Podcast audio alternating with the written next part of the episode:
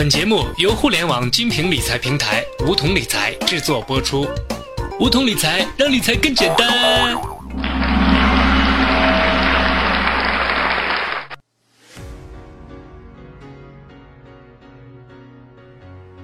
收听梧桐电台，掌握理财要领。大家好，我是梧桐小学弟。每到春节前夕，各大单位和公司都会集中给员工发放年终奖。不知道今年的你拿了多少年终奖呢？年终奖的发放，那可谓是几家欢乐几家愁。有些公司年终奖金额巨大，甚至超过员工全年的工资所得，这些公司的员工自然乐得合不拢嘴。可有些公司的年终奖却少得可怜，只能吃几顿白菜。根据中国青年报调查显示，百分之五十五点六的受访者表示自己的年终奖在五千元以下。百分之十六的受访者年终奖会在五千到一万元，百分之九点三的受访者会在一万元到三万元这个区间，只有百分之三点二的受访者表示自己的年终奖会超过三万元。不过目前还有大部分单位暂时还未发放年终奖，所以这个数据还相对比较片面。但说到年终奖的处理方式，其实无非就是两个：一是花掉，二是拿去理财。要说花钱，咱们谁都会。但是理财却未必人人都懂。小学弟觉得年终奖要如何理财，主要看三个方面：一是金额大小，如果你的年终奖不到五千块钱，那就不用思考太多了。考虑到春节期间的消费开支不小，建议把这笔钱放在像余额宝这种货币基金里。如果年终奖金额在五千到两万元之间，可以考虑投资 P2P、保险理财、票据理财等互联网理财产品。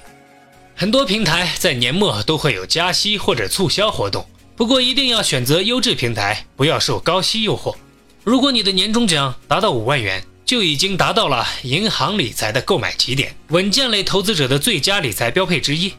对于年终奖比较多的人来说，将资金分配到不同理财产品上面也是非常有必要的。这样做可以有效的分散投资风险。二是流动性需求。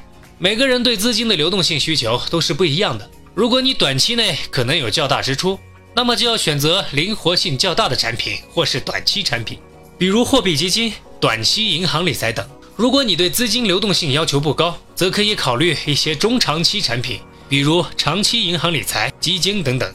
三是风险偏好，每个人的风险承受能力差异也是不同的。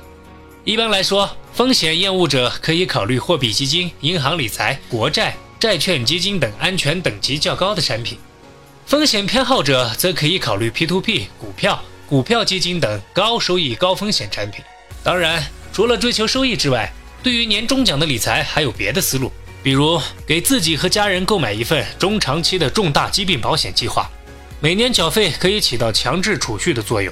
如果不幸罹患重疾，可以有一份高额的应急资金；而健康满期则可以获得高额的满期金。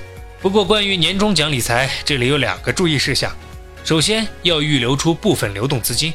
绝大多数单位的年终奖都是在春节之前发放的，而很多人在春节之前需要准备年货，给父母或亲戚送礼，给孩子压岁钱，开支会非常大，因此要预留出足够的资金。如果把钱投到了流动性较差的理财产品中，钱不够用就会变得非常麻烦。最后，年底投资风险加大。